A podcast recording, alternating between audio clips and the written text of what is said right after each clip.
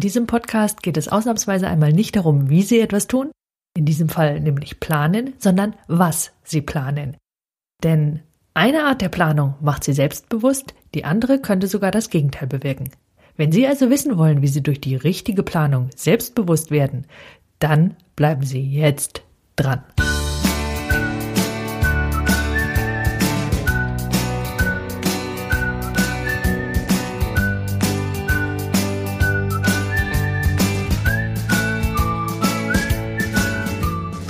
Herzlich willkommen zur ersten Folge in 2016. Das neue Jahr hat angefangen und das bedeutet meines Erachtens nichts anderes als dass jede Menge neue Möglichkeiten, neue Erfahrungen, neue Dinge auf Sie warten, die Sie tun oder eben auch lassen können. Mit anderen Worten, Sie können sich ganz neu erfinden. Also toll, dass Sie da sind. Ich wünsche Ihnen das großartigste 2016, das Sie haben können. Wie Sie merken, mich begeistern Anfänge. Und dafür ist natürlich kein Jahresanfang nötig. Das ist ja sowieso mehr eine Art kulturelle Zäsur. Nur genau die können wir nutzen, wenn wir das wollen, weil es sich ja irgendwie neu anfühlt, was wir jetzt tun. Und allein darauf kommt es ja an, nämlich auf das Gefühl, einen Neubeginn tun zu können. Und falls Sie diese Folge jetzt erst später hören, dann ist das gar kein Grund, Ihren Neuanfang nicht auf den Tag zu legen, an dem Sie diese Folge hören. Nicht wahr? In dieser Folge geht es um Planung. Als ich nämlich Ende des letzten Jahres dieses neue 2016 geplant habe, ist mir aufgefallen, dass es zwei verschiedene Sorten Planung gibt. Und diese beiden Sorten erfordern zwei völlig andere Herangehensweise und decken zudem zwei völlig entgegengesetzte Bedürfnisse ab.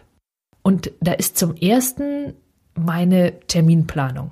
Also sowas wie, wann halte ich meine Seminare, welche Familienfeste werden gefeiert, wann halte ich einen Vortrag und so weiter.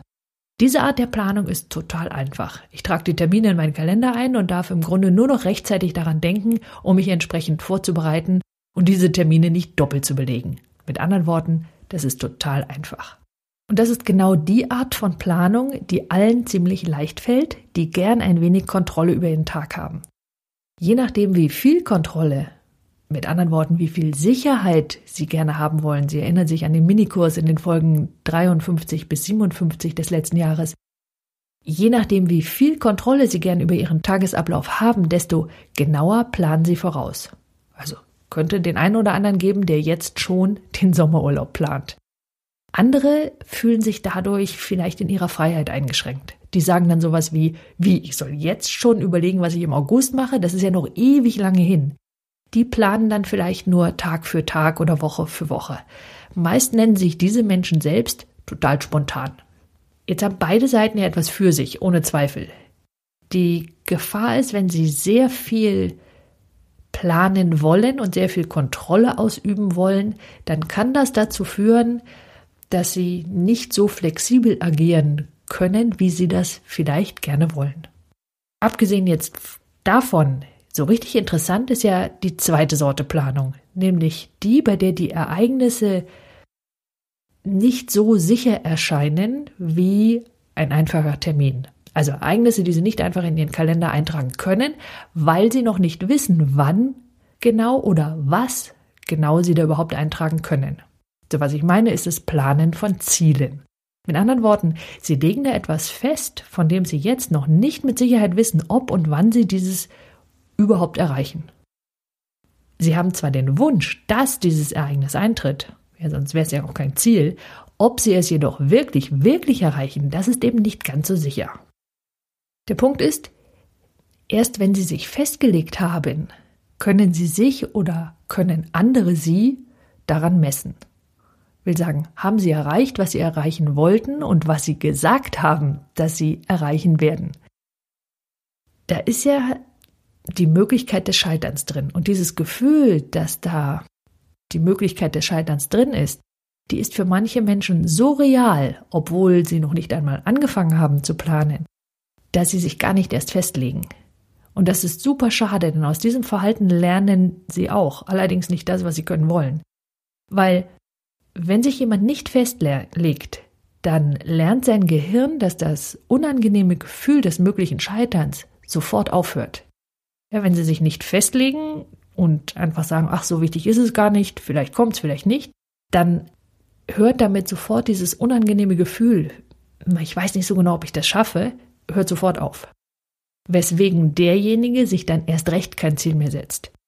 Und das allein hört sich ja jetzt nicht so schlimm an. Man könnte ja an dieser Stelle durchaus die Frage stellen, warum man diese Nummer mit den Zielen überhaupt so wichtig nehmen sollte. Ich meine, rein theoretisch könnte man ja einfach so weiter vorstellen. Nur diese Argumentation hat einen entscheidenden Haken. Irgendein Teil von Ihnen weiß ganz genau, wenn Sie etwas vermeiden.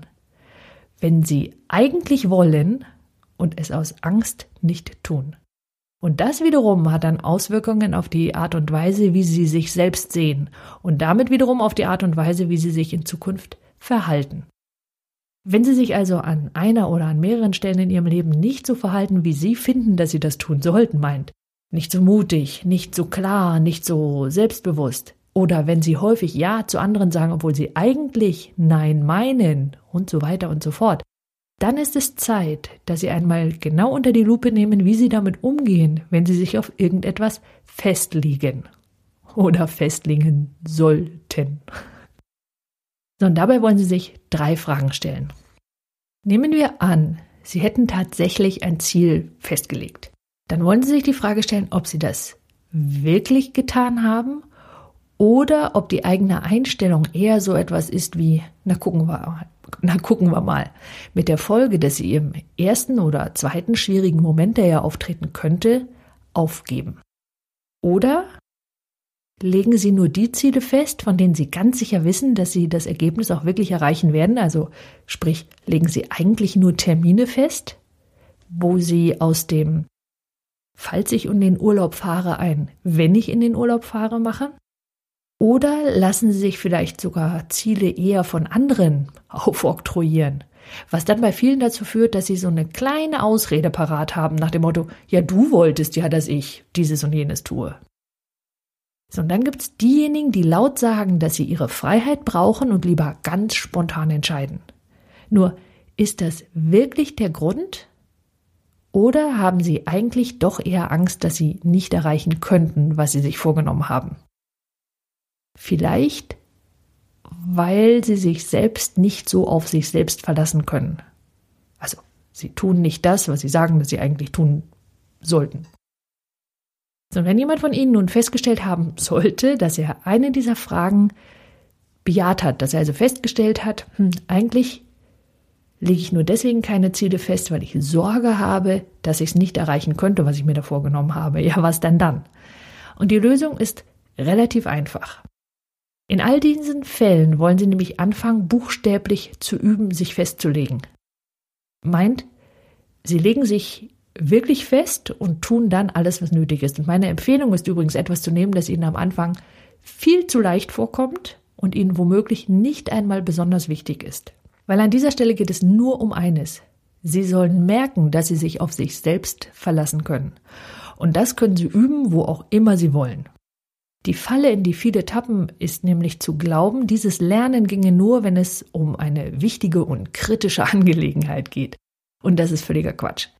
Ihr Gehirn tut Ihnen nämlich dann den Gefallen, das Gelernte, selbst wenn es total simpel ist, wo Sie gemerkt haben, ich kann mich auf mich selbst verlassen, mehr und mehr zu generalisieren und dann auch andere Situationen mit einzubeziehen. Mit anderen Worten, das Ganze ist viel einfacher, als der eine oder andere gedacht haben mag. Und wer sich auf sich selbst verlassen kann, der fühlt sich von ganz alleine selbstbewusst. Ich würde sogar sagen, das ist letztlich die Grundlage, um Selbstvertrauen überhaupt aufbauen zu können. Meint, ich sage, dass ich das tue und dann tue ich das auch, komme was da wolle. Das ist Selbstvertrauen oder noch präziser, es ist buchstäblich die Fähigkeit, sich selbst zu vertrauen. Für die Freiheitsliebhaber. Das bedeutet beileibe nicht, dass sie ab jetzt nur noch alles durchplanen. Jedoch an den wichtigen Stellen, da wollen Sie wirklich eine Entscheidung treffen, statt die ganze Sache einfach auf sich irgendwie zukommen zu lassen. Bleibt die Frage, was ist denn so eine wichtige Stelle? Und das können Sie fühlen. Die entscheidende Frage, die Sie sich stellen, lautet, versuchen Sie sich um etwas herumzuschummeln oder ist es wirklich nicht wichtig für Sie? Und in dem Moment, in dem Sie diese Frage stellen, da werden Sie die Antwort fühlen können. dann kann es immer noch sein, dass Sie nicht richtig wissen, wie Sie nun weitermachen sollen. Und Sie haben erst einmal eine Entscheidung getroffen, statt sich drumherum zu lavieren. Und das alleine ist schon toll. Weil genau das macht selbstbewusst. Danach geht es nur noch darum, den ersten Schritt herauszufinden und nur diesen zu tun. Und dabei fragen Sie sich wieder, die oder derjenige, der Sie sein wollen, würde der das jetzt tun oder würde der einen anderen Weg finden? Und das ist das Geheimnis davon, selbst erstens dran zu bleiben und sich auf sich selbst verlassen zu können, sich selbst eben vertrauen zu können. Ich hoffe sehr, dass dieser Podcast Ihnen weitergeholfen hat. Und wenn das der Fall ist oder Sie finden, dass er jemand anderem ebenfalls weiterhilft, dann empfehlen Sie ihn doch bitte weiter. Und falls Sie meinen Newsletter noch nicht abonniert haben, dann können Sie das einfach nachholen gehen Sie auf sandra-eversberg.de-blog und Sie finden in der rechten Spalte eine Möglichkeit, sich eben für diesen anzumelden. Und dann erhalten Sie nicht nur jeden Beitrag ganz automatisch, sondern auch Videos und Webinare, die ich nur per E-Mail versende. Das nächste Webinar zum Thema eigene Routinen zu entwickeln wird nicht vor Ende Januar stattfinden. Und sie sind übrigens, diese Routinen sind übrigens eine hervorragende Möglichkeit, um zu lernen, sich auf sich selbst verlassen zu können und ganz besonders, falls Sie zu jenen gehören sollten, die gern Dinge anfangen und Schwierigkeiten haben, dran zu bleiben.